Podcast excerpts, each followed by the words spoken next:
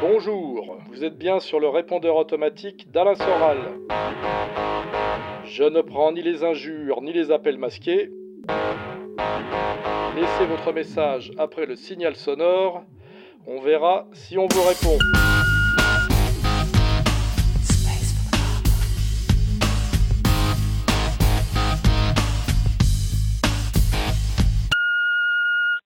Bien joué, Président, pour la belle quenelle à Daniel Mermet.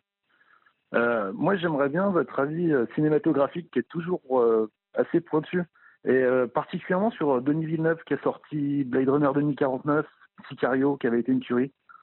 Est-ce que vous connaissez? Est-ce que vous aimez? Est-ce que vous validez? Bonne journée.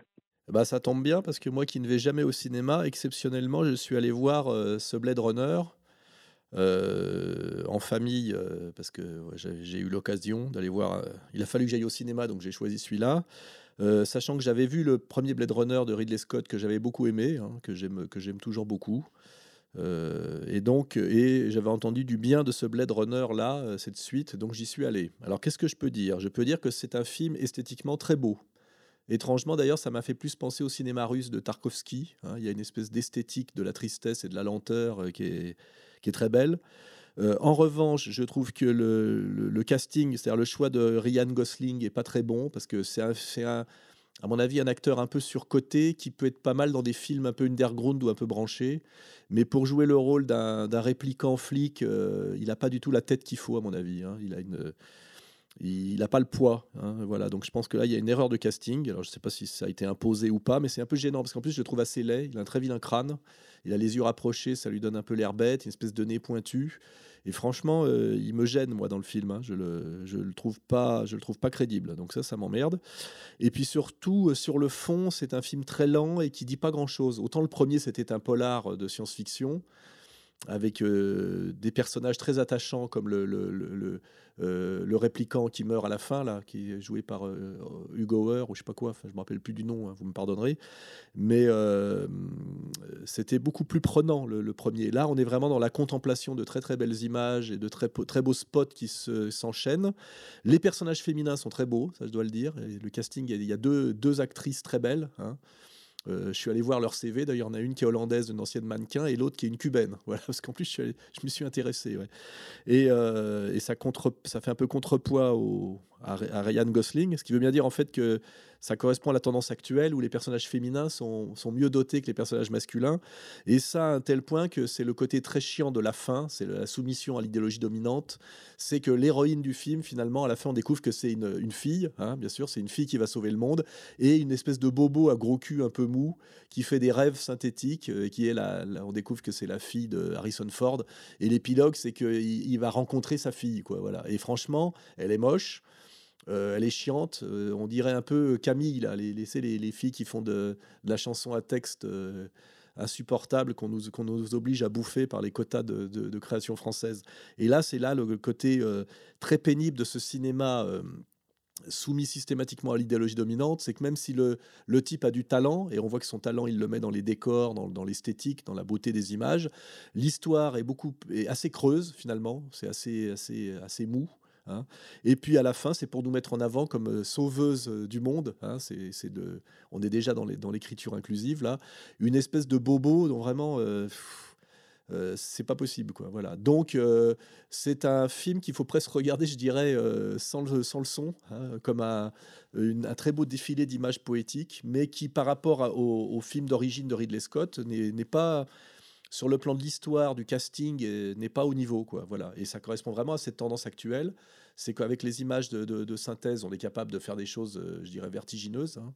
Euh, mais euh, l'histoire, elle, il n'y en a pas. quoi. C'est faiblard. Et puis surtout, c'est systématiquement féminisme. si je fais l'analogie, par exemple, avec le quand j'avais quand j'avais vu à la télé, hein, je précise le comment dirais-je, le, dernier remake de la guerre des étoiles, euh, eh ben, c'est remplacer le héros blanc par un noir, hein, et puis euh, survaloriser le, rôle féminin. Quoi. c'est, on dirait que c'est presque l'obligation, comme si on reprenait toute l'histoire de l'art, les, euh, les tableaux, puis qu'il faudrait que le Christ soit remplacé par une gonzesse, surtout dans toutes les églises, et systématiquement que Napoléon soit noir. Enfin, on n'est pas loin d'ailleurs avec, avec le. On a déjà le. Il fait Docteur Schnock, là voilà, on a déjà Omar Sy qui s'y colle. Et ça, c'est c'est quand même voilà le, poids de l'idéologie dominante pour empêcher finalement le, cinéma d'être un peu un art, quoi. Voilà. C'est et finalement ça ne ça ne reste un art qu'en tant qu'art décoratif. Voilà. Oui, bonjour Monsieur Soral. J'aimerais avoir votre avis sur un sujet sur lequel je vous ai pas trop trop entendu. C'était sur le véganisme et l'antispécisme, qui pour moi est une, une arnaque. Donc je sais pas, j'aimerais avoir votre avis là-dessus.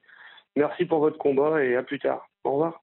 Alors, euh, je serais plus nuancé que ce garçon. Euh, j'ai vu le reportage euh, sur la manif végane là, de, Vincent Lapierre et j'ai trouvé que les, gens de la manif avaient quand même un argumentaire assez construit, qu'ils avaient souvent un bon niveau, je dirais, de, de dissidence. Hein. Alors, il est évidemment que, que, ce véganisme correspond déjà à une inquiétude par rapport à la, on va dire, la société. Euh, euh, avec la, comment dirais-je, le rôle de la chimie dans, dans, l'agriculture. C'est quand même une réaction par rapport à toute cette, comment dirais-je, cette, agriculture ultra chimique et très inquiétante. Donc, c'est une forme de, effectivement, il y a l'idée de l'écologie là-dedans. Donc, c'est on ne peut pas reprocher à cette nouvelle génération d'être inquiète de, bouffer euh, euh, le bœuf aux hormones, de voir aussi l'abattage des animaux ultra-violents dans des endroits qui ressemblent effectivement là à des camps de concentration. Euh, je peux comprendre leur, euh, leur, position et aussi l'idée que est-ce que l'homme est fait pour bouffer des aliments qui finalement le conduisent à l'obésité C'est aussi une bonne question. C'est quand une société où il n'y a plus que des obèses qui bouffent de la junk food, c'est très inquiétant. Donc je comprends, comment dirais-je, leur inquiétude et leur réaction. Alors après, il y a un côté effectivement intégriste et puis qui est un peu gênant aussi et qui peut être un peu parfois ridicule. Euh, et puis il y a aussi une question plus philosophique derrière, c'est-à-dire qu'il y a quand même deux visions du monde qui s'affrontent. Et là, on voit qu'ils ont choisi l'une pour l'autre. La vision païenne, où l'homme fait partie intégrante du cosmos et qui renvoie un peu à la conception de l'homme dans la nature des, Indiens d'Amérique, hein, euh, qui est une condition très belle. Et puis la conception, euh, il faut le dire, là on va appeler judéo-chrétienne, hein, euh, qui est de dire que l'homme est une création divine euh, euh, et qui est au-dessus de la, de la nature, et qui donc a, un peu comme Dieu sur l'homme, tout pouvoir sur la nature, avec ce côté violent et méprisant de l'abattage, effectivement, de, de cette très grande cruauté envers les animaux, qui est quand même qu'effectivement quelque chose qui pose question. Est-ce que euh, cette violence envers les animaux est pas quelque chose euh, d'inquiétant, de, gênant. Euh. alors on peut dire aussi, oui, c'est une manière aussi de moins s'inquiéter de la violence des hommes entre eux, hein, de se soucier de la souffrance des animaux. Ça nous fait un peu penser à Brigitte Bardot.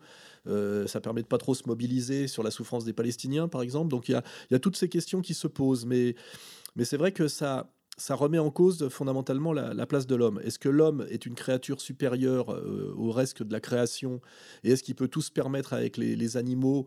Et là, on est un peu dans cette vision euh, qui renvoie à l'Ancien Testament. Hein, ou est-ce que l'homme euh, fait partie intégrante du cosmos euh, et doit comprendre qu'il fait partie d'un tout qui doit être nécessairement en, harmonie? Et là, on se retrouve plutôt euh, dans des idées païennes. Et je rappelle d'ailleurs, petite anecdote à ce sujet-là, que Adolf Hitler était végétarien, par exemple. Hein.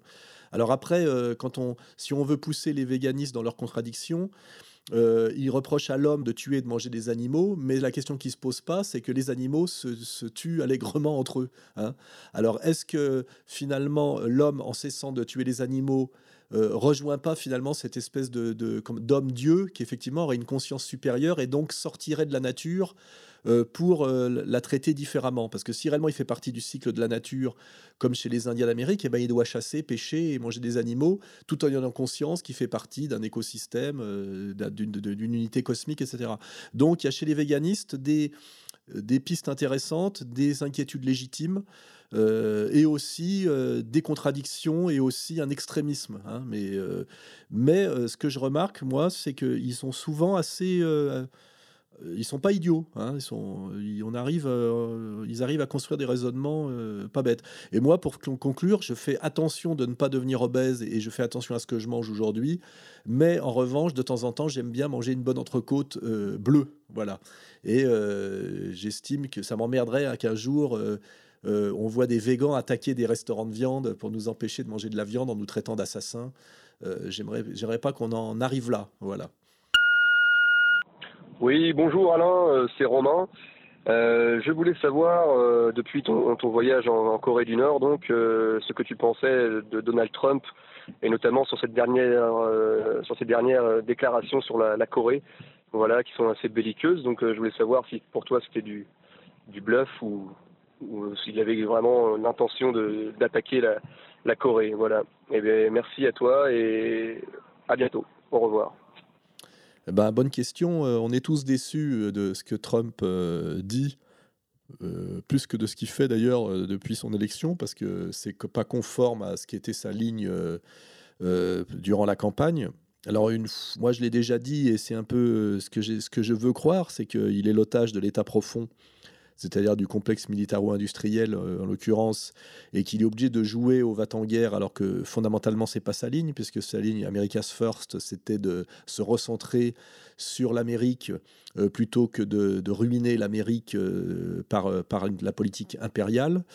Et alors évidemment, ces déclarations sur la Corée sont à la fois inquiétantes et pas conformes à sa ligne, puisque pendant la campagne, il disait qu'il voulait aller manger un hamburger avec, avec le maréchal président. Mais là, je reprendrai la citation de Lavrov qui dit Les Américains ne feront rien contre la Corée du Nord.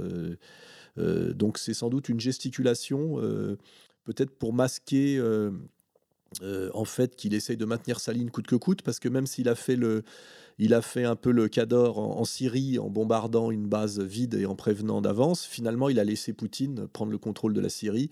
Et, euh, c'est quand même grâce à Poutine et à l'élection de Trump que Daesh a été liquidé en quelques mois. Donc c'est compliqué avec Trump de comprendre si soit c'est un espèce de guignol et un abruti, comme le disent certains, ou quelqu'un de très fin qui essaye de maintenir quand même sa ligne malgré les pressions qu'il subit de l'État profond. Et euh, la, question reste posée, quoi. Hein, on ne sait pas, mais moi je fais partie des gens qui croient qu'il ne fera rien contre la Corée du Nord et que s'il se passe quelque chose contre la Corée du Nord, ça voudra dire simplement qu'à un moment donné, le complexe militaro-industriel et finalement, le, on va dire d'une certaine manière, le, le, réseau de la guerre lui a imposé cette guerre. Je pense que par lui-même, il n'y a pas, euh, il n'y a pas intérêt. Je vois pas, ça correspond pas à sa ligne ni à sa vision, puisque lui, son truc, c'est la réindustrialisation et de, de, l'Amérique et, euh, et, la frontière, voilà. Donc euh, voilà, est-ce que, est-ce que Trump ne fait pas un numéro de guignol pour cacher qu'en fait, il travaille finalement en profondeur à quelque chose de plus sérieux et de plus intéressant? C'est, mais c'est quand même, quoi qu'il en soit, déprimant de voir qu'un président, que le président du plus grand pays du monde est obligé de faire de, tels numéros euh, à la limite du, ridicule, quoi. Hein, c'est pas Poutine, quoi. Voilà. Bonjour tout le monde, bonjour Alain Soral, euh, c'est Alexis.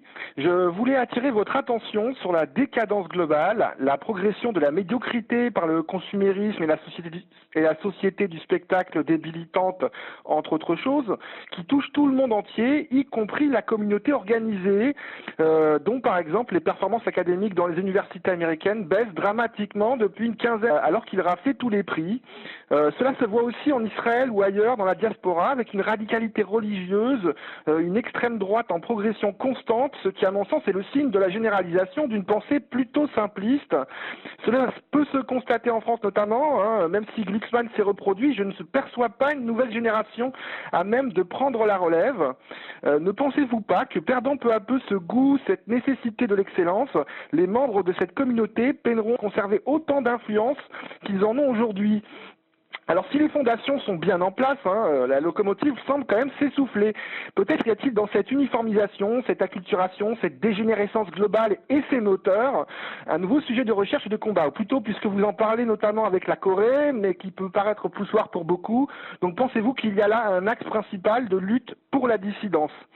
Euh, en faisant peut-être la promotion d'une civilisation écologiste qui s'appuie, porte haut l'excellence, l'intelligence, la rigueur intellectuelle, les savoirs, le travail manuel et aussi le civisme, la convivialité et la pratique du sport amateur. Donc pensez-vous que je me trompe ou pensez-vous qu'ils vont réagir? Euh, Merci de votre réponse et euh, à plus, au revoir.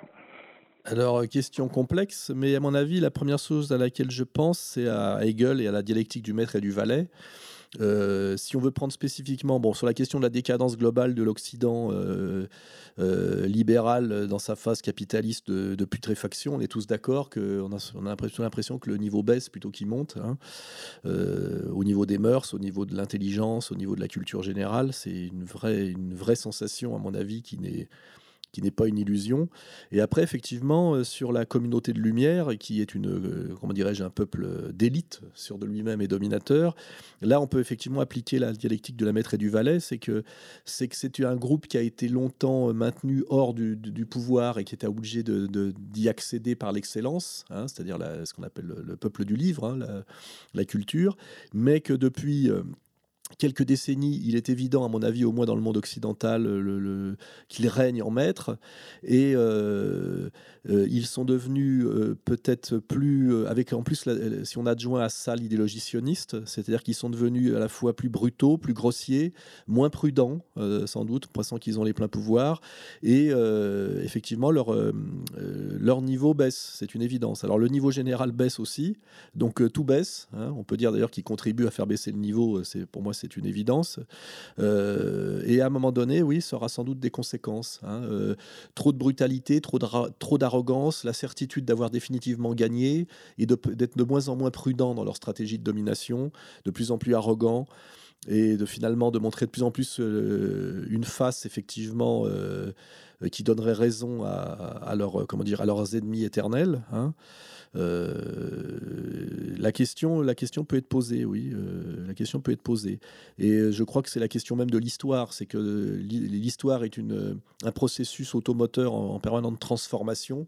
Et il n'y a pas d'exemple dans l'histoire de gens qui ont euh, régné éternellement. Hein. C'est-à-dire qu'à un moment donné, le pouvoir euh, c'est là on revient à la dialectique du maître et du valet. Le pouvoir finit toujours, euh, on voit l'Empire romain, hein, euh, par générer de la décadence, de la paresse. On voit aussi ce qui s'est passé après la société de Versailles euh, par Louis XIV, hein, une espèce de dégénérescence parasitaire de la, noblesse. Euh, on voit aussi la nomenclatura soviétique, hein, euh, c'est un cycle beaucoup plus court.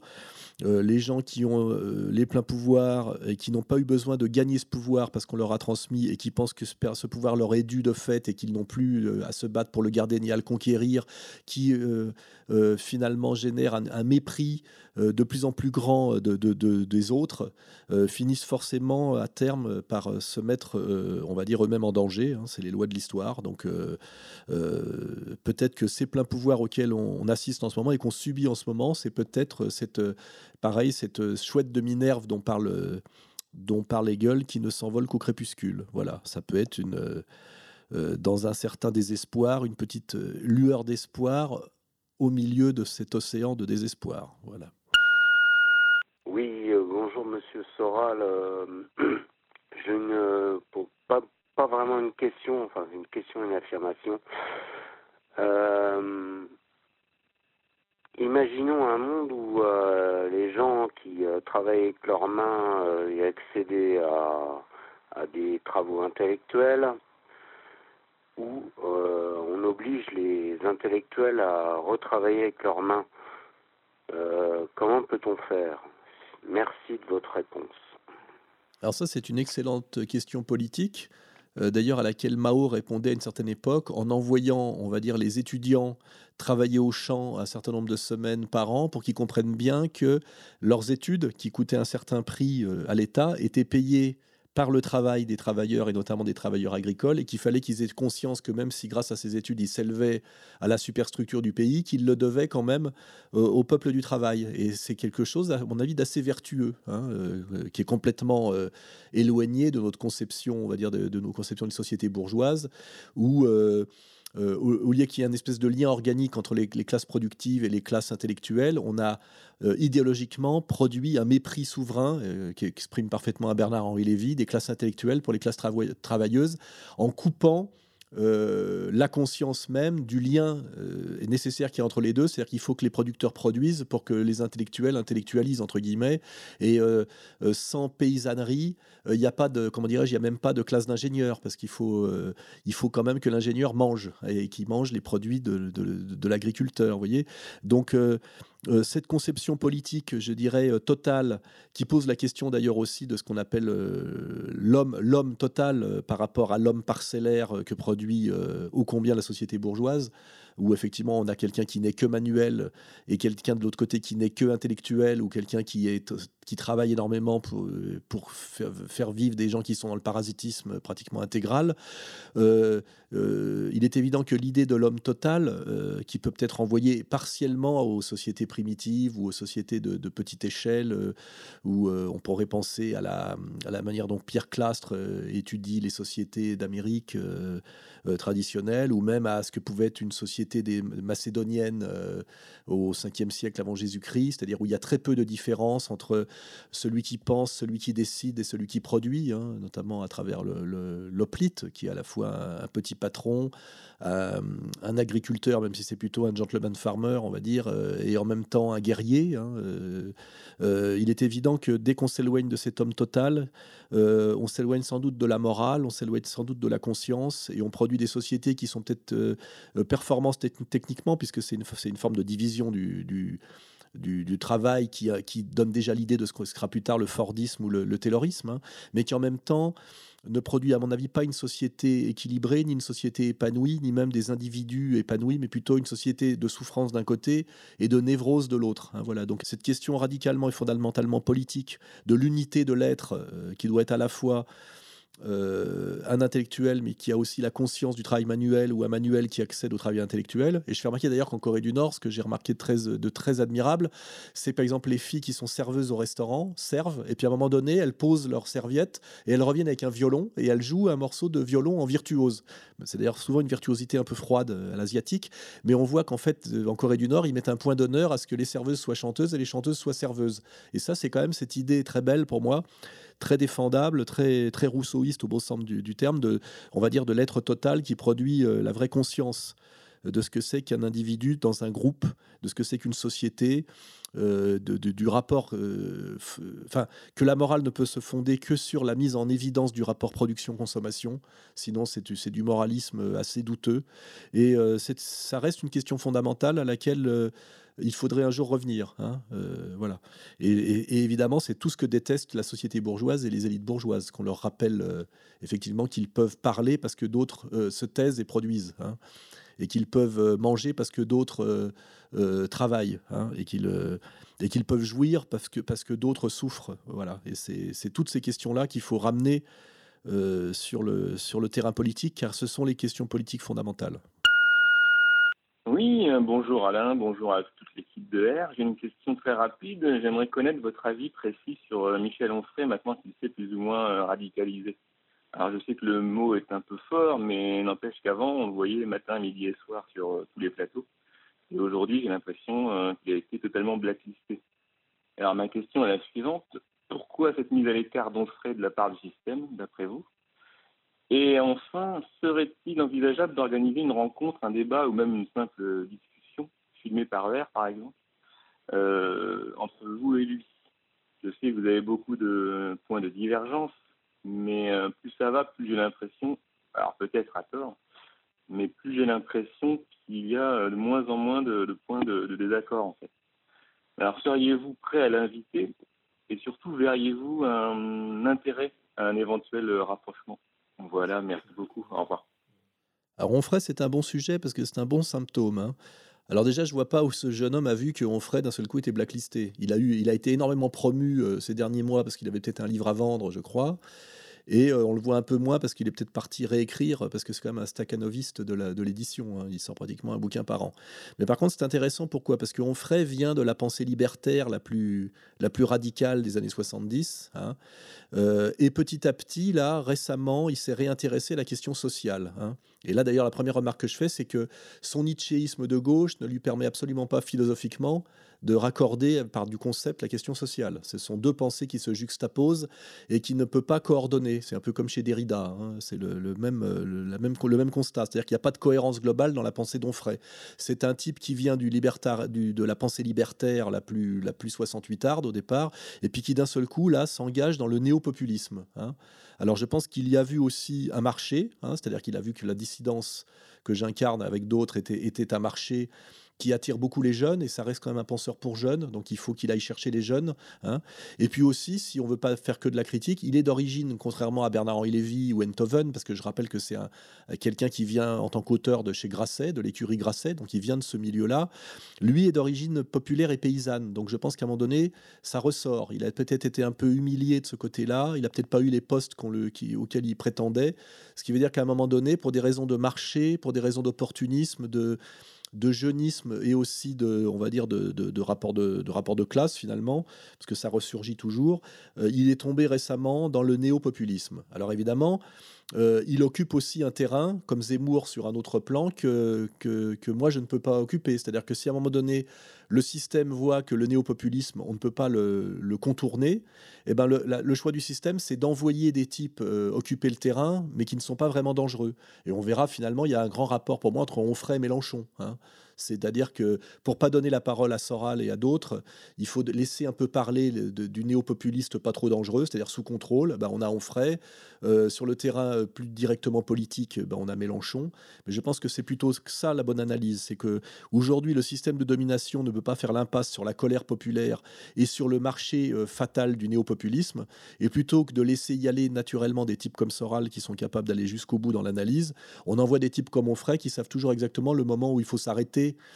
dans l'analyse et dans la, dans, la, dans la critique. Et là, de ce point de vue-là, Onfray ne franchit jamais la ligne. Hein, voilà. Alors du coup, ça me donne la réponse à la deuxième partie de la question.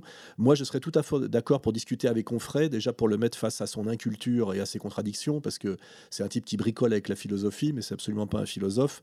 Et puis en économie politique et même en économie tout court, euh, je suis désolé, mais il n'a pas du tout la formation. En fait, il a, comme tous les Nietzschéens de gauche, qui veut d'ailleurs pas dire grand-chose, il a surtout pas une vraie culture, on va dire, de gauche au sens de gauche sociale. Hein. Il a, il a, il a, il a pas le niveau. Hein. Et il dit parfois des énormités. Et je serais tout à fait content d'être confronté à lui, euh, pas méchamment d'ailleurs, mais je pense que jamais il n'acceptera. Il me traitera de nazi, de fasciste, exactement comme quand Mélenchon refuse de parler avec Philippot en le traitant de fasciste. Euh, c'est le même genre d'escroquerie. Euh, et de malhonnêteté intellectuelle. Donc je pense qu'il y a une certaine naïveté de la part de, la, de, la, personne qui a laissé le message. C'est qu'un Onfray n'est pas boycotté. Disons qu'en ce moment, ils en ont peut-être pas trop besoin. Euh, ils en avaient peut-être besoin avant les élections présidentielles pour empêcher le vote marine, par exemple.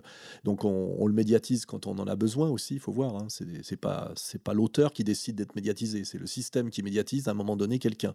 Donc c'est à un moment donné pourquoi à un moment donné Zemmour est autant poussé, pourquoi euh, Mélenchon est autant poussé, pourquoi Onfray est autant poussé, puis pourquoi à un moment donné on le met un peu sous le boisseau. C'est peut-être pour laisser, Macron euh, s'installer tranquillement, vous voyez. donc euh, j'ai pas cette naïveté. Je crois que Onfray refuserait catégoriquement de me parler.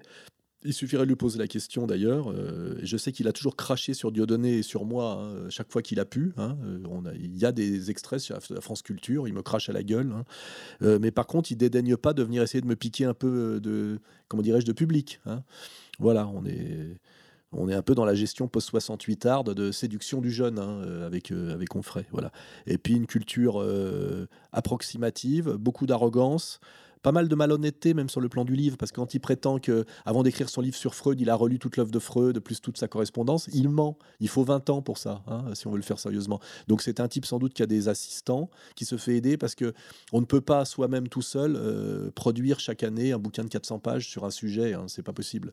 Donc c'est du travail d'équipe, et là-dessus il y a une malhonnêteté qui accompagne toute la malhonnêteté du système éditorial contemporain, où un type qui vient de faire le tour du monde en bateau euh, sort euh, son bouquin pour expliquer ce qu'il a vécu le lendemain. Et, finalement, plus personne ne se pose la question de la temporalité du travail que ça, que ça nécessite. Et, et de ce point de vue-là, Onfray euh, est un tricheur euh, contemporain parfait. Hein, parce que moi, j'écris mes livres moi-même. Et quand je travaille comme je travaille en ce moment, je peux pas écrire à part prendre des notes. Et quand je me mets à écrire, faut que je me retire un peu du monde. Et ça prend un certain nombre de mois de produire un livre cohérent. Et ce que je ferai remarquer, c'est qu'on ferait à beau la ramener comme il la ramène, il n'a pas écrit pour comprendre l'Empire. Hein. Euh, voilà, ça reste du bricolage relativement prétentieux et arrogant, et relativement aidé en douce par quand même par le système. Hein, voilà. Donc, euh, si Onfray veut me répondre, c'est quand il veut. voilà. Bonjour, c'est à nouveau Alexis pour une deuxième question, mais je me penche sur le nationalisme ou le patriotisme, la dissidence, ce qu'on voudra, plus en détail depuis peu. en fait, depuis que j'ai ouvert un compte YouTube et découvert la grande diversité des acteurs, et je dois le dire par rapport, bon, enfin bon.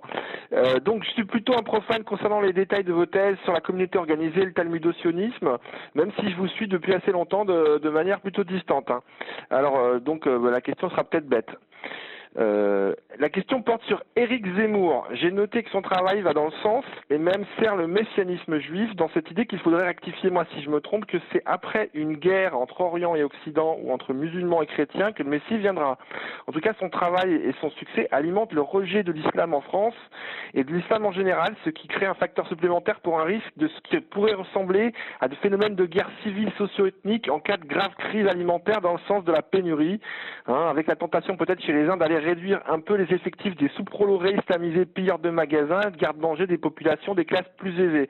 Alors ce genre de choses pourrait arriver dans le contexte climatique actuel, avec l'état des sols notamment, dans quelques dizaines d'années, après avoir bien agité la merde. Donc en plus, son travail qui rabaisse un peu les musulmans sur l'échelle de l'humanité, ça fait baisser l'empathie euh, pour les victimes musulmanes, et ça sert Israël, hein, puisque c'est moins grave de maltraiter des gens qu'on n'aime pas, qui maltraitent les femmes, qui les soumettent, qui font du terrorisme, qui méprisent des mangeurs de cochons. Et dans le même sens, ça sert aussi les actions des, USA qui visent à contrôler le pétrole. Donc pour résumer, son travail euh, bah, sert l'Empire, euh, si c'est pas évident au premier abord. Et de plus, j'ai noté qu'il s'est quand même marié avec une juive qui est noire, comme lui, mais c'est peut-être que son inconscient euh, ou qu'une, qui parle ou qu'une coïncidence. Disons que c'est sans doute normal d'aller vers des partenaires qui nous ressemblent pour euh, s'assembler. Voilà, donc ça va, c'est, c'est un peu long. Alors je viens à la question, là ça va être court. Avez-vous tranché, avez-vous des infos, des doutes? Zemmour est-il un idiot utile ou est-il une sorte de sayanim, un manipulateur talmudocioniste, ce qui ferait de lui le plus talentueux? Voilà, merci pour la réponse. Au revoir tout le monde. Alors la question est très longue, il n'est pas vraiment une question, c'est plutôt quelqu'un qui a regardé euh, assez récemment euh, les vidéos que je produis depuis des années et qui me les recrache un peu tout en, se les appropriant. Euh. c'est assez amusant d'ailleurs, hein, parce que finalement... Euh, oui, voilà, c'est au lieu de, au lieu simplement de poser une question, le type veut quand même montrer que il maîtrise le sujet, mais en même temps, euh, est-ce qu'il le maîtrise tant que ça? C'est pas évident. Hein. Donc le, sujet, c'est Zemmour. Hein. Comme là, il y a eu Onfray, c'est marrant parce que c'est forcément quand on se pose des questions, et qu'on vit en France et qu'on subit les médias, il y a des, des, noms qui sont obligés de revenir. Hein. Euh, Onfray, euh, Zemmour, euh, Mélenchon. Todd, par exemple, a disparu. C'est marrant. À un moment donné, il fallait passer par Todd pour, pour pouvoir comprendre certaines choses. Alors, sur Zemmour, parce que je sais que Zemmour plaît beaucoup à pas mal de nations et est pris pour pas mal de, par pas mal de gens comme une sorte de, d'autres Soral ou de Soral juif et est considéré par beaucoup comme un grand patriote. Euh, j'ai pas de réponse définitive là-dessus. À mon avis, c'est pas oui-non. Et simplement, il faut étudier qui est Zemmour. Zemmour est un maghrébin qui est devenu français par le décret Crémieux. D'ailleurs, c'est un français du décret Crémieux, c'est-à-dire que c'est un juif euh, d'Algérie, hein, donc un maghrébin de confession juive, à qui la France, la colonisation française sur le Maghreb, et notamment euh, sur l'Algérie, a tout donné, puisque avant la colonisation, il était en Algérie, on va dire, euh, l'arabe des Arabes, et grâce à la colonisation française, il est devenu l'égal des Français au-dessus euh, des indigènes musulmans algériens. Donc, il est tout à fait normal, partant de là, que, comment dirais-je, que Zemmour soit patriote et qu'il mène la France, parce que la France lui a tout donné. Hein. Mais partant de là également, on peut comprendre qu'il est un peu la trouille et qu'il se sente en porte-à-faux par rapport aux immigrés euh, maghrébins, majoritairement algériens en France, puisque en fait, il est quand même un traître à ses frères euh, maghrébins et que finalement, il est un peu inquiet aussi de, cette position finalement qui, qui génère chez lui une certaine violence, la violence du type qui est mal à l'aise, parce que finalement, c'est jamais qu'un maghrébin euh, qui montre du doigt les maghrébins musulmans sous prétexte qu'il a été fait plus français que les Français euh, par euh, certains accidents historiques, hein, euh, Et là, pour ceux qui s'intéressent, on rappellera ce que c'est que le décret Crémieux, euh, quand est-ce qu'il a, comment dirais-je, qu'il a eu lieu? Bah, à la faveur de la défaite de Sedan et quelles a eu été ses conséquences immédiates? Eh ben, De faire élire député d'Alger euh, euh, Drummond, par exemple. Vous voyez? Ça vous situe le contexte. Donc je pense que Zemmour est un type qui aime beaucoup la France, qui est content d'être français et il peut être d'autant plus content qu'il est une vedette en France, faut pas oublier, notamment en, m'ayant piqué dans une large mesure ma place. Hein. La place de, comment dirais-je de, polémiste populiste. Je rappelle que pratiquement tous les sujets qui sont les siens, je les ai traités avant lui. Euh, la, féminisation, euh, euh, le danger de la fin de l'assimilation. Si vous lisez Jusqu'où va-t-on descendre et même avant vers la féminisation, des bouquins que j'ai pondus entre 1995 et 2000, en gros, j'étais sur ces terrains-là sept ans avant lui. Hein, voilà. Donc je pense que Zemmour aussi est là exactement comme on ferait pour occuper l'espace de la colère populiste, mais que cette colère populiste soit gérée par quelqu'un qui finalement fait partie de la communauté de lumière. C'est-à-dire que on reste dans ce qu'on a pu appeler, dans ce qu'on doit appeler le petit théâtre juif. C'est-à-dire que euh, c'est quand même euh, de la gauche à la droite, chaque poste euh, d'acteur de, dans, le, dans le débat médiatico-démocratique doit être tenu par un juif. Comme ça, on est sûr au moins qu'on n'ira jamais à la question suprême, à la question fatale, hein, qui est la question d'ailleurs que Zemmour ne pose jamais, parce qu'il se plaint de la maghrébisation ou de l'islamisation de la France, mais il n'aborde jamais le sujet de qui l'a organisé et pourquoi. Hein. Euh, donc c'est aussi ça sa fonction objective, n'est-ce pas? Et il y a aussi une autre fonction qu'il ne faut pas oublier, c'est que un type comme, euh, comme BHL par exemple, ou tous ces intellectuels juifs des années SOS racisme qui ont un, euh, accompagné la maghrébisation et l'islamisation de la France et qui ont désarmé le français de souche euh, en, comment dirais-je, par rapport à la question de l'assimilation, c'est-à-dire qui ont empêché l'assimilation de ces Français euh, migrants. Euh, ce rôle aujourd'hui identifié assez objectivement est, essentiellement le rôle de l'association des étudiants juifs de France, de SOS Racisme et de la, comment dirais-je, de l'aile sioniste du, du, Parti socialiste derrière Julien Drey.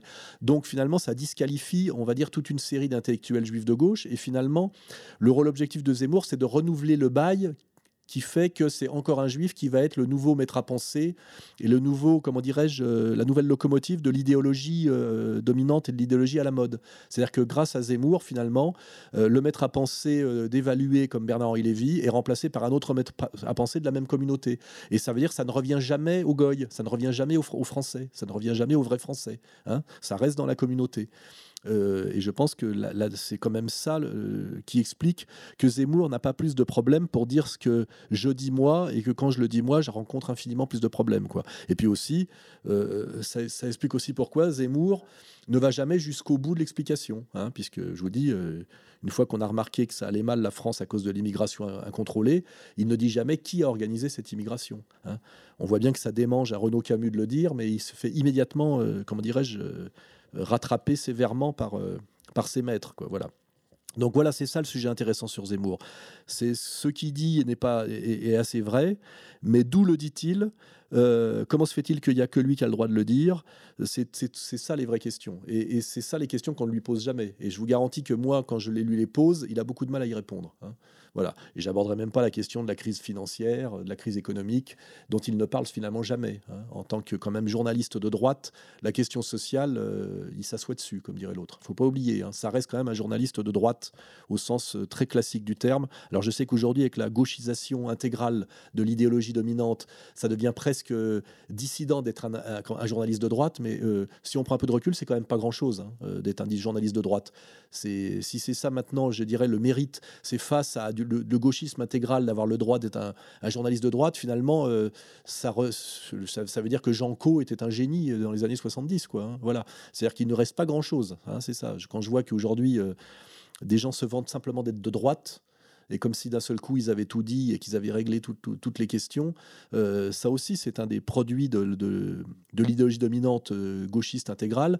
C'est qu'aujourd'hui, un type, euh, pour se sentir dissident ou se sentir résistant, a juste à affirmer qu'il est de droite. Moi, je, je trouve ça très insuffisant. Hein. Oui, bonjour. je voulais avoir votre analyse sur le départ de Florian Philippot du Front National.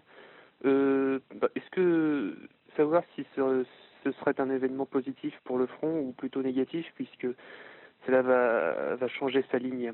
Euh, merci. Bah, les sujets s'entraînent très bien parce que Philippot, c'est l'anti-Zemmour d'une certaine manière. C'est-à-dire que c'est le type qui, au Front National, était chargé de bien mettre en avant la question sociale et de faire qu'on devait articuler de façon euh, cohérente la question sociale sur la question, on va dire, ethnico-culturelle. Hein. Que Marine se débarrasse de Philippot, ça veut dire qu'après l'échec de la présidentielle, elle a compris qu'elle prendrait jamais le pouvoir et que finalement, euh, pour avoir le droit de continuer à exister, dans un contexte qui est quand même très agressif hein, pour le Front National, il fallait qu'elle elle retourne à la niche, euh, à sa niche historique, c'est-à-dire l'extrême droite, c'est-à-dire d'assumer pour le système à la place des réseaux profondément anti-musulmans que sont le réseau juif sioniste euh, et les réseaux maçonniques, d'assumer, je dirais, la ratonnade, c'est-à-dire de réduire euh, la politique identitaire du Front National et la politique souverainiste du Front National au, souverainisme euh, ethnico-culturel, c'est-à-dire au souverainisme racial, c'est-à-dire de faire de l'anti-islamisme primaire, au nom de la lutte contre l'islam radical. Voilà. Donc l'éviction de Philippot est la preuve de la part du Front National de Marine Le Pen d'un renoncement à une vision politique globale et sérieuse, d'un renoncement à la prise du pouvoir, puisque la prise du pouvoir, pour pouvoir faire du souverainisme sérieux et même du souverainisme culturel, passe d'abord par effectivement la sortie de l'UE, etc. Donc en y renonçant, elle ne fait plus que, je dirais, de la politique spectacle où elle gueule contre des effets en renonçant à s'attaquer aux causes. Hein. C'est-à-dire qu'elle elle gueule contre l'islamisation de la France en refusant de sortir de l'Union européenne alors qu'on l'a très bien vu en France et encore plus en Allemagne, euh, c'est l'Union européenne qui veut cette, euh, cette, islamisation qui passe, je le rappelle, par l'immigration. Hein, voilà, euh, s'opposer à l'islam, c'est pas étudier théologiquement le Coran, c'est s'opposer à l'immigration de masse, à la déferlante migratoire, et pour ça, il faut reprendre reprendre le pouvoir, euh, le, pouvoir national sur la nation avec ses fonctions régaliennes premières qui sont les frontières et la monnaie. Voilà. Donc euh, euh, il y a bien un lien entre la, la, ligne Zemmour qui est de pousser effectivement à la à l'agacement contre l'immigré musulman, et euh, l'éviction de Philippot, qui lui, euh, euh, sans nier ce problème-là, l'articulait sur la, comment dirais-je, sur les, causes politiques sérieuses. Voilà. Donc l'éviction de Philippot n'est pas du tout une bonne nouvelle pour moi, et c'est la preuve que le Front National a renoncé à, la prise du pouvoir, a renoncé à la politique sérieuse, qui est la même chose, hein, et est redevenu finalement euh, en douce euh, un parti d'extrême droite, c'est-à-dire le parti de la, euh, comment dirais-je, on va dire, j'exagère en disant ça un peu, mais je veux dire le, parti de la, de la colère raciale non articulée et non, non pensée politiquement sérieusement. Voilà. Oui, allô, bonjour Monsieur Soral. Euh, j'avais une question pour vous. Euh, j'aurais aimé savoir si vous, étiez au courant. Euh, j'ai découvert lors d'un entretien avec une, personne un document officiel qui a été fait lors des années 70, si je ne m'abuse, où il y aurait eu en fait entre la France et d'autres pays européens et cette communauté de pays arabes une sorte d'alliance afin de, de, favoriser en fait le, l'immigration, puisqu'on savait que la France avait besoin, par exemple, de main-d'œuvre, donc afin de favoriser l'immigration, mais euh, sans les assimiler. Donc en gros, euh, ça, correspond plus ou moins à ce que, j'ai déjà entendu de vous, c'est-à-dire que le, les musulmans ne sont plus du tout assimilés et sont laissés pour compte. Mais euh, je voulais savoir, je voulais avoir votre petite analyse sur le fait que un document officiel de la part de plusieurs pays arabes musulmans donne, vous donne raison.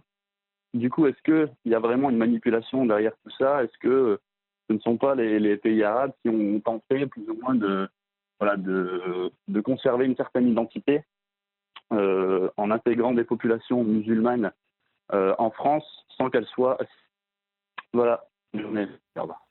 Alors là, on a un sujet intéressant, mais exprimé avec une extrême confusion. D'abord, je ne vois pas comment il pourrait y avoir un document officiel euh, quand ça correspond à une stratégie qui, par définition, doit rester cachée. D'abord, un document officiel, ça serait à la limite entre deux parties, euh, c'est-à-dire entre la France et les pays euh, du Maghreb, par exemple. donc, franchement, il n'y a que Pierre Hillard qui pourrait répondre s'il y a un document qui peut correspondre à ça, mais je pense que ça me paraît assez absurde parce que c'est ça peut, ça peut, ça peut pas être un document officiel, ça, par définition, n'est-ce pas? Parce que c'est comme une, une déclaration de submersion officielle ou une déclaration de, euh, comment dirais-je, une officialisation de la stratégie de l'État profond, quoi. Hein, euh, euh, c'est absurde, quoi. C'est contradictoire. En revanche, il est évident, parce que là, c'est exprimé de façon très, très confuse, ce que disait ce cette personne sur le répondeur, c'est que le regroupement familial où on est passé d'une immigration de travail à une immigration de peuplement s'est mis en place au moment où ce qu'on a appelé les chocs pétroliers, ce qui est un terme d'ailleurs assez impropre, euh, faisait qu'on on sortait des Trente Glorieuses et qu'on n'avait plus besoin de main-d'œuvre de travail. Donc pourquoi au moment où on n'avait plus besoin de main-d'œuvre euh, euh, venant du Maghreb, on a, comment dirais-je, augmenté euh, l'immigration et fait en sorte que ce soit une immigration qui reste. Alors qu'avant, c'était la, logique du Sonacotra euh, à laquelle euh, était attaché De Gaulle, c'est-à-dire que c'était des travailleurs qui venaient sans leur famille, qui travaillaient sur le sol national pour repartir après dans leur pays d'origine. Hein. Et là, il est évident qu'on peut qualifier ça d'un peu de complot, c'est que l'explication économique ne permet pas d'expliquer le regroupement familial et la stratégie et la volonté de l'immigration de peuplement. Et là, on peut se pencher sur les travaux de Pierre, Pierre Hillard, le plan Calergie, euh, c'est-à-dire qu'il y a visiblement une volonté politique de gens euh, qui se situent, à mon avis, en dessus de la France et de ses intérêts, qui ont voulu métisser, on va dire abattardir le peuple de France euh, afin il, que s'effondre sa conscience nationale et son intelligence nationale et sa volonté nationale.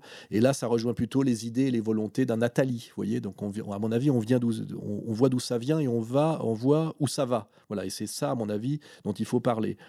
Et et ce qui est intéressant, c'est qu'effectivement, on est aujourd'hui dans cette situation où on voit que les gens qui sont au pouvoir en France, hein, qui sont donc euh, nos responsables, font tout non pas pour euh, résoudre une crise à la fois économique, euh, ethnico-culturelle, mais font tout pour aggraver une crise. Et on voit bien que c'est par l'aggravation de cette crise qu'ils se maintiennent au pouvoir contre le peuple français, notamment le peuple de souche. Hein. Voilà.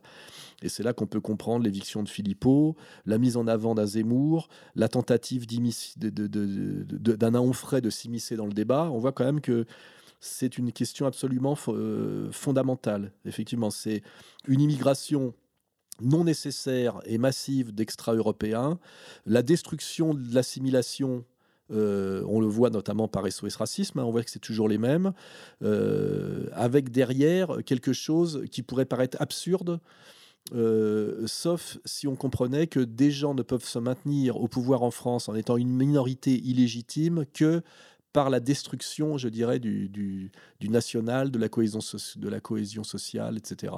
Et là, on pourrait appeler ça une forme de complotisme, et je pense que les complots existent. Hein. Et, euh, et, là, on peut, on peut trouver des pistes qui rendent tout ça cohérent certaines déclarations de De Gaulle et son éviction, par qui et pourquoi et quand, certaines déclarations de Mitterrand, certaines déclarations de, Raymond Barre, euh, l'évolution euh, du Front National, les pressions qu'il a subies et la, manière dont on essaye de l'orienter. voilà. Tout concourt en fait à rendre crédible cette, cette vision un peu complotiste et angoissante de la, de la France. Voilà. Et euh, moi, j'étudie cette question depuis des, années et des années, et euh, plus je l'étudie, moins je trouve que cette thèse complotiste est délirante. Plus je la trouve cohérente, et plus je crois qu'elle devient cohérente pour beaucoup de monde, y compris d'ailleurs pour euh, la personne qui a laissé ce message un, peu confus. Hein. Voilà, la question qui n'est est pas posée après, c'est que faire hein. Ça, c'est une, autre question. Bonjour, j'espère qu'on m'entend bien. J'avais une question et une réflexion à apporter au sujet du cinéma, euh, français notamment, c'est que en fait, euh, j'ai remarqué que euh, tous les films qui sortaient en ce moment, autant américains que français dans la grosse majorité, on ne sentait pas d'effet d'éclairage ni de ni d'écriture dans les dialogues, contrairement à l'époque des années 50 60. donc je voulais savoir si c'était un effet de style une mode ou euh, un affaissement de la, culture cinématographique ou, des, euh, ou de la qualité artistique des réalisateurs. Euh, est-ce qu'il y a du bon cinéma réaliste, c'est-à-dire qui décrit la, la vie de tous les jours, et non plus un cinéma onirique comme on pouvait voir personnellement étant fan de Marcel Carnet et Jean-Pierre Melville, par exemple, et de ces films des années, euh, de ces années-là où le cinéma était en noir et blanc, où les contrastes euh, de lumière et d'ombre du coup étaient, étaient calculés en fonction de, des ressentis des émotions. Voilà. Donc, est-ce que c'est une mode qui peut passer ou est-ce que c'est le signe d'un cinéma ultra réaliste euh, que euh, on ne sait plus écrire des scénarios ou qu'on ne sait plus euh, filmer ni faire des éclairages. Bref, est-ce que voilà ou une volonté. Bon, la volonté, je sais pas. C'est la fin de ma question. Euh, je vous remercie. Euh, bravo pour votre travail et bon courage pour la suite. Merci. Voilà, j'habite dans le sud de la France c'était la réaction d'un cinéphile bien déçu par les films de notre époque, qu'ils soient même américains ou français. Alors, question complexe euh, sur le cinéma, donc c'est ça le sujet. Alors, euh, il est évident, euh, si on prend le cinéma français aujourd'hui, qu'on voit qu'il y a quand même un phénomène sociologique assez not- no- notoire, c'est la reconduction euh, du cinéma euh, euh, sur lui-même et par lui-même au niveau, euh, social. C'est-à-dire qu'aujourd'hui, pratiquement, le cinéma est fait systématiquement par des enfants du cinéma, que ce soit les acteurs, les réalisateurs.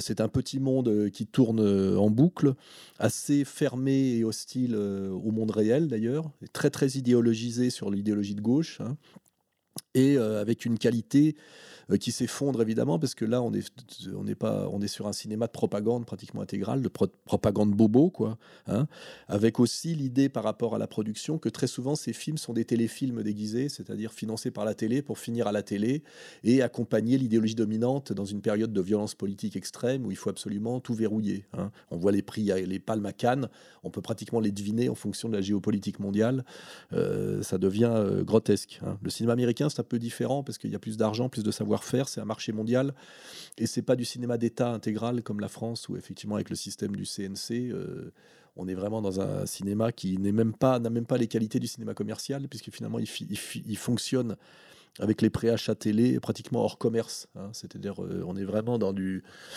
euh, du, du cinéma en vase clos euh, qui est fait pour les gens qui, qui le font en réalité. C'est le cinéma qui est fait pour les gens qui le font. Et d'ailleurs, il n'y a plus que qui le regardent. C'est un peu le, ça devient un peu leur problème. hein. Alors après, oui, euh, il y a eu des périodes. Bon, d'abord, on ne se souvient que des bons films. Donc, il faut oublier qu'à chaque époque, il y a des tas de nanars et des tas de mauvais films, y compris dans les années 30, 40, 50. Mais seuls les bons films restent. Donc, avec le recul, on a un peu l'illusion qu'il n'y avait que des grands films avant, comme il y a que des grands livres. euh, mais en fait, non. Il y a toujours eu du très mauvais cinéma. euh, et le, seul le bon cinéma reste. Donc, aujourd'hui. euh, sur ces 20 dernières années, il y a sans doute quelques bons films qui resteront du cinéma français, mais pas beaucoup. hein. Mais globalement, c'est un cinéma euh, idéologiquement très très orienté, très caricatural, et aussi sur le plan formel assez laid. D'abord parce que les techniciens sont sans doute moins euh, brillants qu'à l'époque du, on va dire des années 50-60. On était capable de faire des mouvements à la, manivelle, notamment si on regarde des films d'Antonioni euh, de l'époque, on serait incapable de, de, faire des mouvements aussi complexes avec des, changements de points euh, impeccables à la manivelle. on ne sait plus le faire aujourd'hui, à mon avis, parce que il y a une démocratisation aussi du cinéma hein, au niveau des, des équipes, hein, à mon avis. Euh, et puis aussi, comme ça doit être des téléfilms après, très souvent, par exemple, le chef-op, euh, la tendance aujourd'hui n'est pas au point de vue et à la lumière qui exprimerait quelque chose, comme chez Henri Atlan, mais au, suréclairage, parce que pour que ça passe à la télé après, il faut, faut pas qu'il que ce soit trop sombre. Donc les trois quarts des films, même les derniers films de Claude Sautet, je me rappelle, hein, euh, étaient dégueulasses d'un point de vue euh, direction de la photo, parce qu'en fait, je pense que c'est un impératif de, parce que ce sont en fait déjà des téléfilms en réalité. C'est-à-dire qu'ils sont financés par la télé, par les chaînes, et ils sont faits pour finir à la télé. Et euh, il faut qu'ils soient éclairés euh, télé, quoi. Voilà.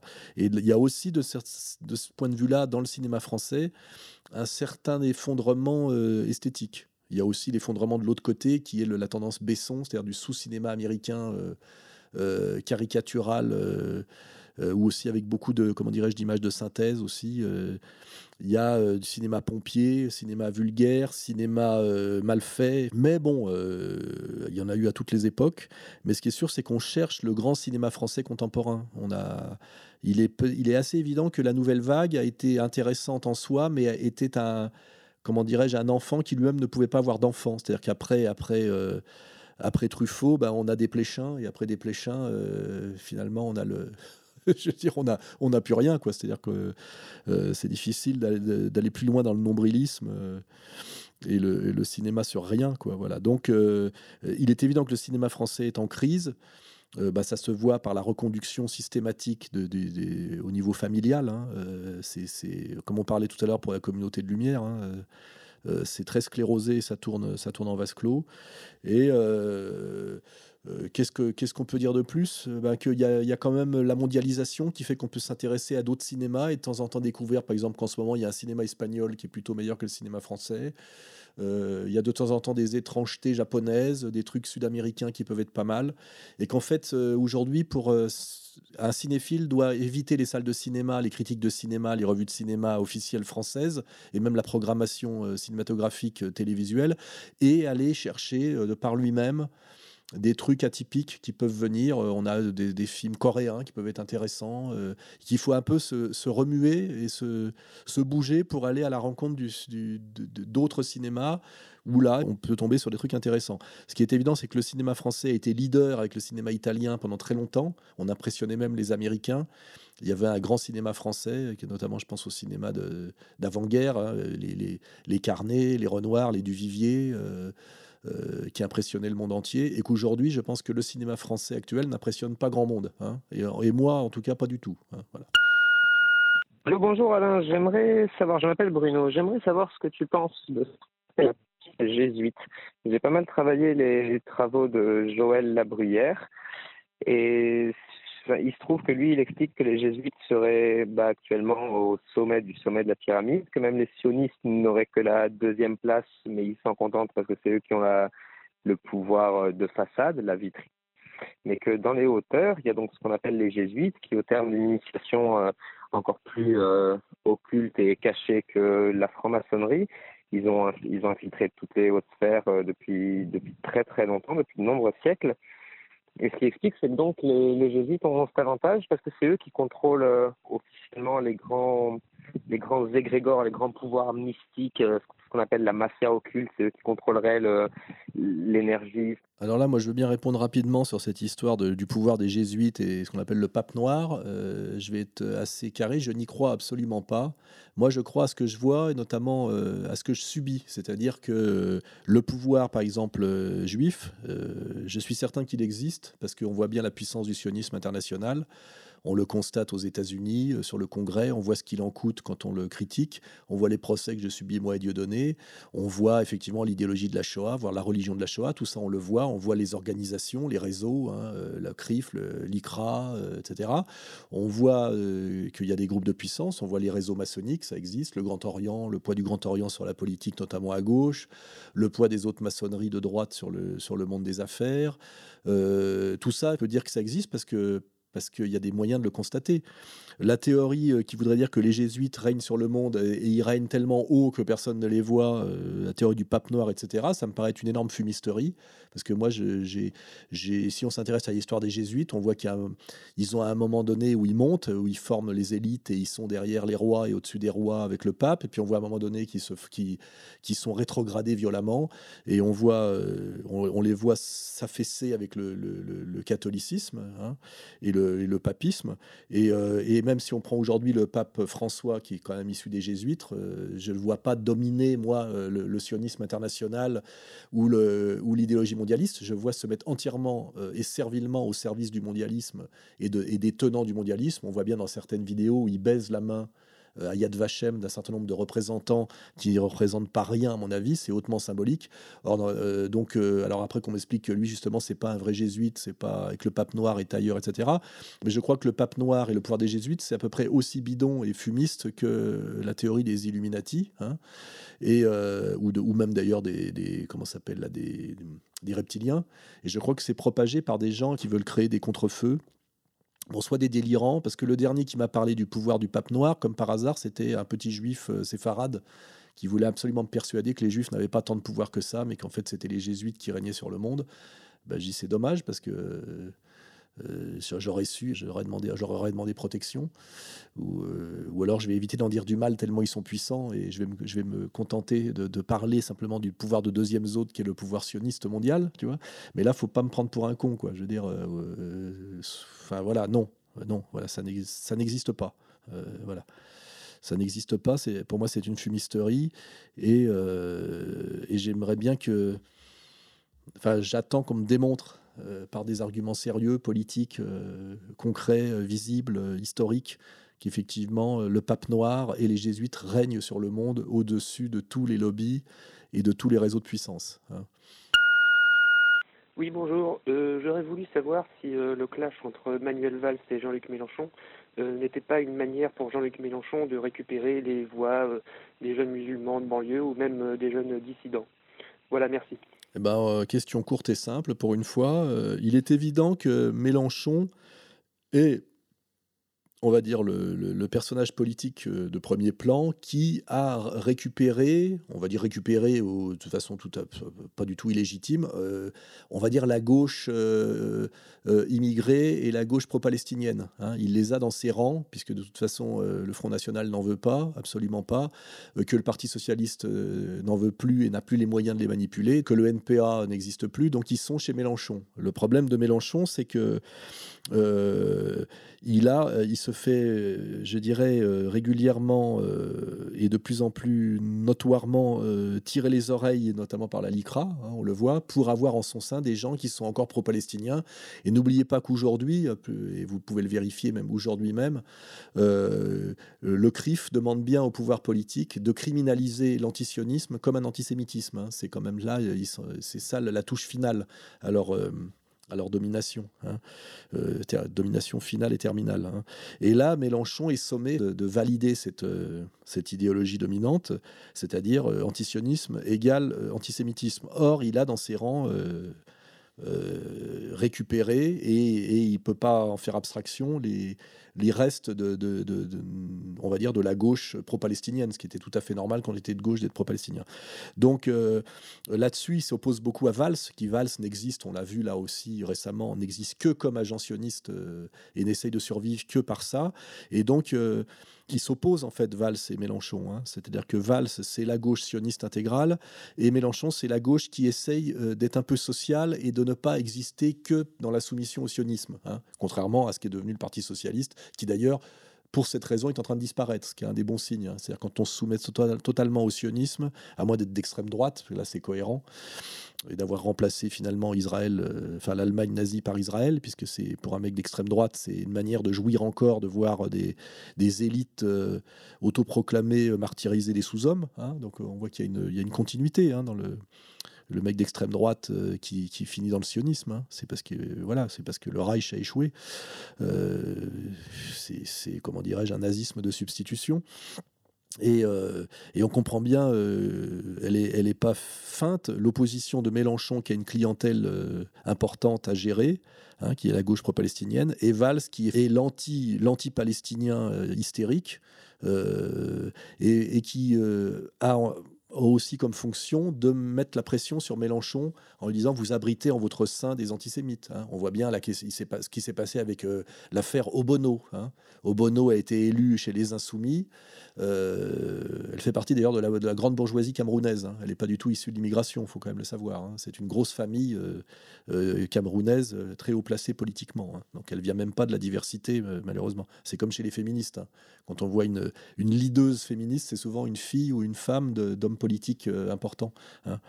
C'est bon pour signaler un peu l'escroquerie de tout ça. on voit bien que Mélenchon, à travers Obono, est attaqué en disant vous avez dans votre dans votre dans vos rangs une personne qui n'a pas été assez clair sur la condamnation de Dieudonné. Alors effectivement, elle insulte Dieudonné quand tu lui donne l'ordre, on dit oui, mais il y avait, vous avez insulté Dieudonné, mais vous avez encore soutenu du bout des lèvres Roya Boutelja des, des indigènes de la République qui officiellement est un, parti euh, pro-palestinien, même si c'est très louche, parce que je rappelle que Roya Boutelja travaille à l'Institut du monde arabe sous les ordres de Jacques Lang. Hein, donc euh, c'est pour vous dire la mascarade quand même de tout ça finalement. C'est un peu comme dans 1984 avec Goldstein. Hein, quand on voit que même les pro-palestiniens les plus durs montrés du doigt par les sionistes, finalement, quand on tire les ficelles, sont aussi des agents sionistes plus ou moins conscients, en tout cas euh, bien sous contrôle.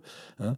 Euh, effectivement, l'avenir de Mélenchon, ça sera euh, comment il va continuer à pouvoir maintenir sa petite différence, c'est-à-dire de rester un homme politique de gauche majeur qui n'a pas rompu complètement avec, on va dire, le pro-palestinisme et la critique du sionisme.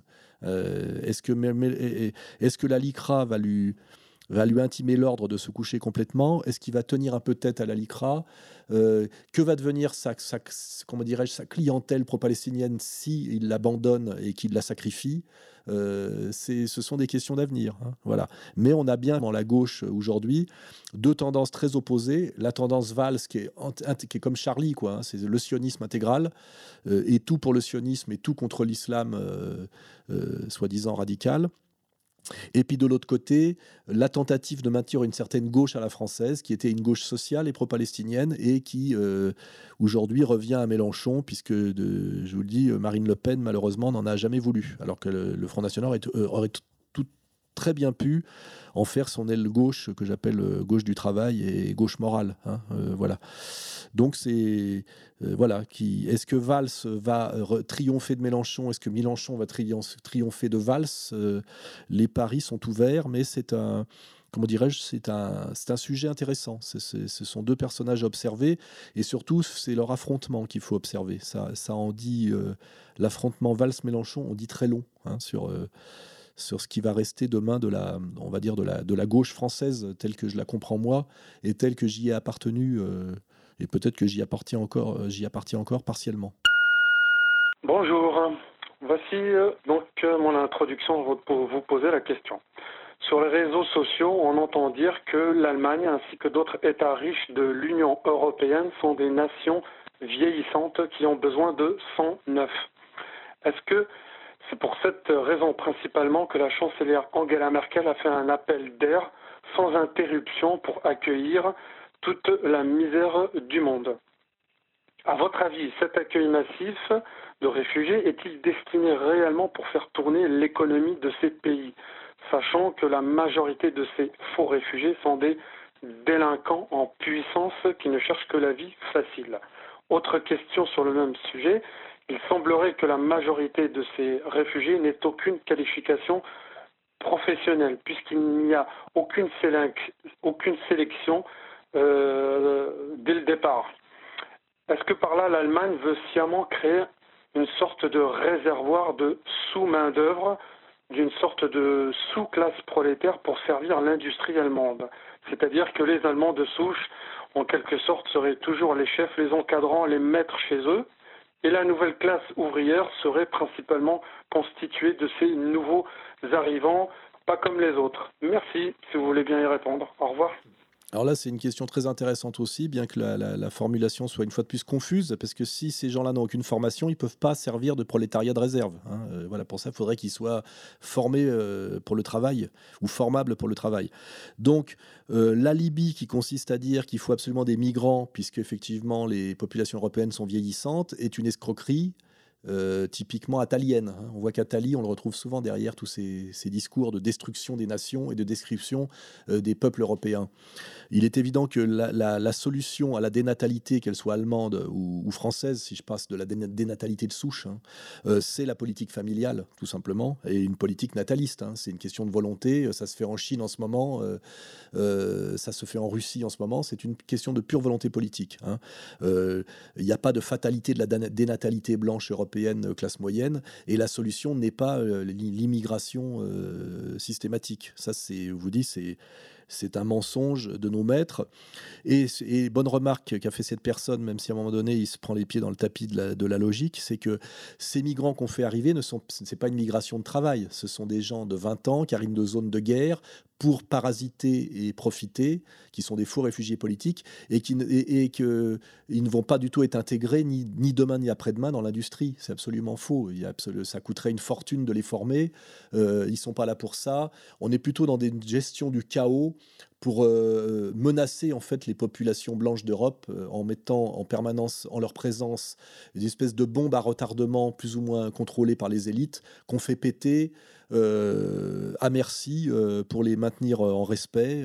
ça peut être par exemple le viol collectif, ça peut être l'idée de l'islam radical avec les attentats terroristes, puisqu'ils viennent de, régions plus ou moins musulmanes, quoique même ça se discute, mais enfin c'est du soudanais, de l'érythréen souvent. Donc je crois plutôt que c'est une stratégie du chaos, une stratégie de la menace dirigée par nos dirigeants contre les, peuples, les, peuples, les, peuples, les populations européennes en colère et en voie d'insoumission, avec cette idée effectivement de les, de les abattardir, de les menacer, voire de les métisser de force. Mais l'idée que ça serait une population de travail qui viendrait pour combler le déficit euh, de natalité, la, pyramide des âges afin que nos retraites soient payées un jour est une escroquerie italienne intégrale. Je pense que là, il faut plutôt penser du côté des travaux de Pierre Hillard, du plan Calergie et de cette idée constante qui doit être à votre, à votre, dans, votre esprit, c'est que les élites légitimes, illégitimes qui nous dominent aujourd'hui dominent de plus en plus par le chaos et ont très peur d'un sursaut national qui serait aussi d'une certaine manière un sursaut, on va dire, ethnico-racial, hein, c'est-à-dire euh, d'une Europe euh, d'un peuple blanc européen qui sent bien aujourd'hui qu'il est, euh, euh, comment dirais-je, pratiquement interdit d'exister et menacé dans son existence même. Là-dessus, je ne peux pas reprocher à Renaud Camus d'avoir des, euh, certains sentiments qu'il y aurait une stratégie du grand remplacement, même s'il oublie souvent de parler du petit remplacement qu'il a fallu opérer d'abord pour que se mette en place ce grand remplacement. Mais le grand remplacement, on a le droit de le montrer du doigt, mais ce qui devient très dangereux, c'est quand on montre le, petit remplacement nécessaire qu'il a nécessairement précédé. C'est ce que vient de, d'ailleurs de comprendre une fois de plus euh, Renaud Camus. voilà, comme quoi Soral dit rarement de conneries, hein. tout se vérifie, hein. il suffit de, regarder. Hein. Voilà, donc la personne avait, plus ou moins bien posé la question, ce n'est pas un prolétariat euh, de réserve. D'ailleurs, quand il dit un sous-prolétariat, il connaît pas bien les concepts. Un sous-prolétariat, ça n'a jamais été un monde du travail. Hein. C'est un monde de violence. C'est pour menacer le prolétariat, le sous-prolétariat. Le, sous-prolétariat n'a jamais eu comme fonction de remplacer le prolétariat. Il a eu comme fonction de le menacer, hein, au service de la bourgeoisie. Hein, voilà. Donc, on est bien effectivement là dans un, sous-prolétariat ethnique euh, qui est là pour menacer non, pas le prolétariat seulement, mais on va dire le, le peuple de la production, quoi, le, producteur collectif. Euh, qui intègre aussi la classe moyenne, hein, euh, européen et notamment dans les pays où peut-être traditionnellement le, la population serait la plus apte euh, à, la violence politique. elle l'a démontré par le passé, à partir de l'émergence de la Prusse, qui est l'Allemagne. Hein. Je pense que les élites mondialistes essayent de régler définitivement le problème de l'Allemagne, qui pourrait encore essayer de se relever ou d'avoir un sursaut de, de, on va dire, un sursaut de cohérence nationale en les, en les submergeant euh, deux migrants euh, du tiers-monde, mâles de 20 ans, euh, dont la seule fonction est, un, dans un premier temps, la menace, et dans le deuxième temps, la violence et le chaos. Voilà. Ce qui veut bien dire que la révolution, la révolte des nations, et notamment des nations européennes, est absolument nécessaire et urgente parce que euh, plus ça va, plus le niveau de conscience va baisser, plus le niveau de, violence politique va monter, plus le niveau d'abaissement par la féminisation, le métissage forcé va augmenter, et que le temps, d'une certaine manière, euh, de ce point de vue-là, euh, joue. Hein, joue. Ben, d'autres facteurs jouent aussi, hein, la colère, la visibilité de plus en plus grande des, fauteurs de troubles.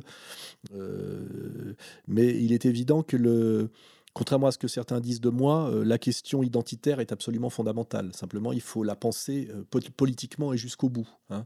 Voilà, ce que je reproche moi aux identitaires, c'est que c'est ceux qui ne voient que les effets, mais qui ne veulent pas voir les causes, parce que c'est bien plus dangereux de nommer les causes que de se plaindre des effets. Et c'est là où on en est aujourd'hui. Tout le monde est d'accord pour se plaindre des effets, à la suite de Zemmour et de Finkielkraut, mais très peu ont le courage politique de montrer les causes, parce que c'est là qu'est le vrai danger, et c'est là qu'est la vraie violence pour le enfin, dirais l'intellectuel qui ose. Voilà. Et c'est toute la différence entre un Soral et un Conversano sur le plan de la morale, du courage et de la rigueur théorique. Voilà. Et j'insiste là-dessus.